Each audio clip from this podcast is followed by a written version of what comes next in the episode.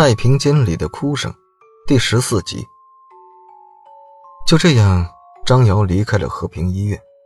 关于和平医院的故事，也在不明不白中告终。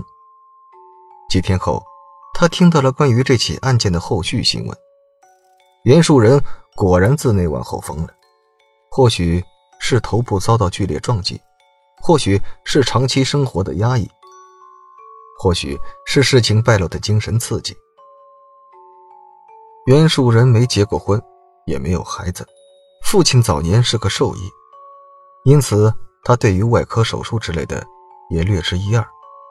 但他终究无缘从医，他曾经去照相馆打过工，学过照相。可是顾客一见他这模样，全吓跑了。一九九三年，通过他父亲的一个旧相识的求情，他来到和平医院当了一名看门人。因为长相奇特，加之性情孤僻古怪，所以他没有什么朋友，也从来没有人给他说过对象。他恋尸，他把他们当成朋友，或者不只是朋友。这一切，只因他是一个孤独者。或许每一个孤独者的背后，都有某个不为人知的秘密。这天下午。张瑶在自己的茶叶小店里翻起了报纸，无意中他看到了一则新闻：最近，本市警方成功捣毁一个涉黑团伙，该团伙摄取人体内脏，用作药引，生产丸药、补酒，谋取暴利。这些药品甚至远销海外，其犯罪手段令人发指，具有严重的社会危害性。他们通过各种手段非法收集人体器官，通过排查，警方发现这个团伙竟与某些医疗单位有关。张瑶一下子愣住了，他想起了袁树人拍摄的那些死尸照片，袁树人嘶哑的声音响在耳边：“他们，他们是空的。”张瑶手忙脚乱的找到了方警官的名片，拨通电话。方警官，你知道最近那起生产人体器官药品的案子吗？知道，那是我接手的案子，还是几天前一个女人有公共电话报的案。一个女人？对，她给我们提供了一个仓库的详细地址。她说，那是她无意中在电话卡里发现的一个惊人的秘密，让我们马上去查。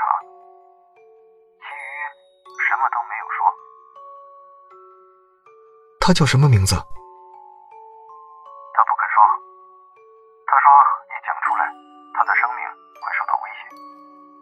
方警官，我想起一件事儿，关于那些照片，就是和平医院袁树人拍的那些死尸照片，你们有没有发现什么异常？照片？我们没看到什么照片。你知道？什么线索吗？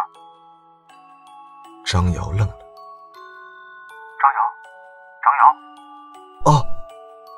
张瑶回过神来。你说起那个和平医院，还真是。昨天医院有人无意在废井里发现了一具男尸，目前已经鉴定出了死者的身份。你猜是谁？电话那头，方俊停了停。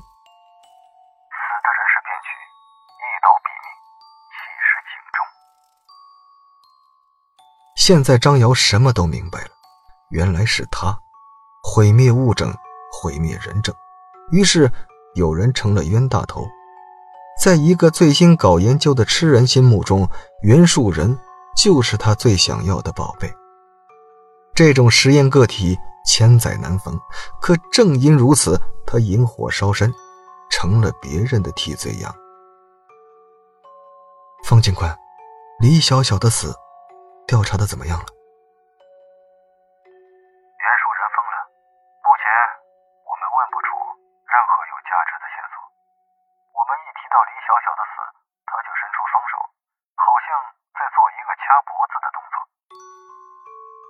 掐脖子的动作，错了，错了，杀人方式错，动机错，这一切的一切，全都错了。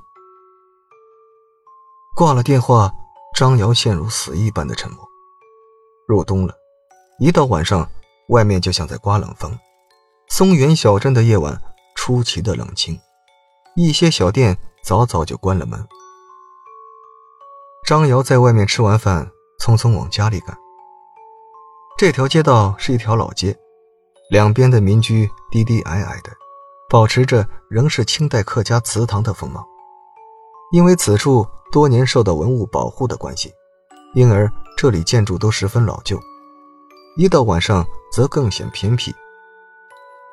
街道两旁种着密密匝匝的蒲葵，摊开一只只巨大的手掌，不声不息。青砖铺就的路面上响起张瑶单调的脚步声。走着走着，张瑶忽然站住了，他隐隐听到背后多出来一个脚步声。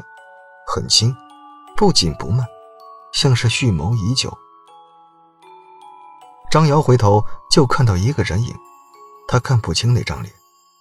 一个凄凉的声音悠悠响起：“张瑶。”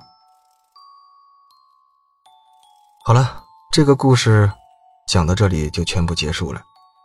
喜欢的点个订阅、收藏、加关注，感谢收听，我是主播刘凯。